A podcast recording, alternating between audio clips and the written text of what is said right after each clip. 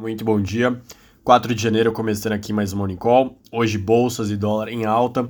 Por trás desse movimento das bolsas em alta, alguns indicadores surpreenderam. Já vou direto para eles. Primeiro, o varejo na Alemanha subiu 0,6 em novembro contra outubro de 2021. Foi uma alta depois de dois meses de queda e os analistas previam queda de 0,5%. Então, realmente, for a força das vendas já do período de final de ano parece que se mostrou mesmo com o aumento de casos na região. Para o fechamento de 2021, a Destats, que é o equivalente ao nosso BGE, estima que as vendas do varejo cresceram 0,9 contra 2020 em termos reais e 3,1 em termos nominais. Outro indicador que agrada muito os investidores é o PMI da China, o índice de gerente de compras. O PMI industrial acelerou de 49,9 em novembro para 50,9 no mês de dezembro. Esses dados são da IHS Market, ou seja, são da iniciativa privada, então eles ouvem mais empresas do setor privado. Lembrando que na China tem o PMI do setor privado e também tem o do governo, que ouve mais empresas do setor público. Dito isso, é o maior patamar do PMI industrial chinês desde junho.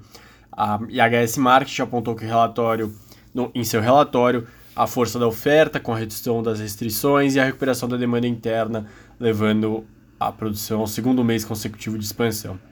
Aqui no Brasil, um ponto que chama atenção é a falta de testes para Covid-19. Muitas farmácias sem testes disponíveis, pedindo cinco dias, quatro dias para agendamento de testes. E isso tende a ser um problema em outras regiões, não só em São Paulo, mas em outras regiões logo do começo do mês. A Abra Farma, Associação das Farmácias do Brasil, mostrou que não estavam esperando esse aumento repentino da busca por testes, pelo movimento de queda muito forte no começo de dezembro pela busca de testes. Um outro destaque interno vem da Ambima, mostrando que o ano passado foi o recorde de, de, de captação perdão, para renda fixa. Depois de 2020 negativo, com saídas de 38 bi, 2021 registrou uma captação de 291 bilhões de reais.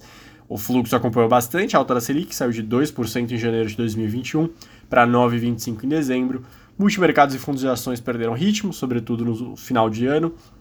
No mês passado saíram 12,7 bilhões de fundos mistos, a captação no ano ficou em 54 bi até o dia 29. Na carteira de ações, o saque de 2,9 em dezembro, com um saldo positivo em 2021 de apenas 970 milhões. Em 2021, o que chama atenção também são, são os fundos de direitos creditórios, os FDICs, que foram destaque na captação do universo de líquidos e atraíram 83 bilhões até o dia 29.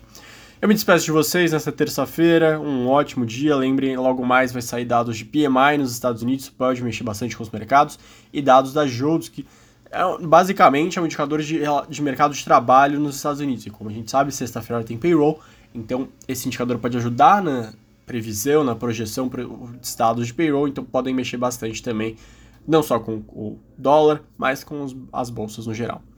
Uma boa terça e até amanhã.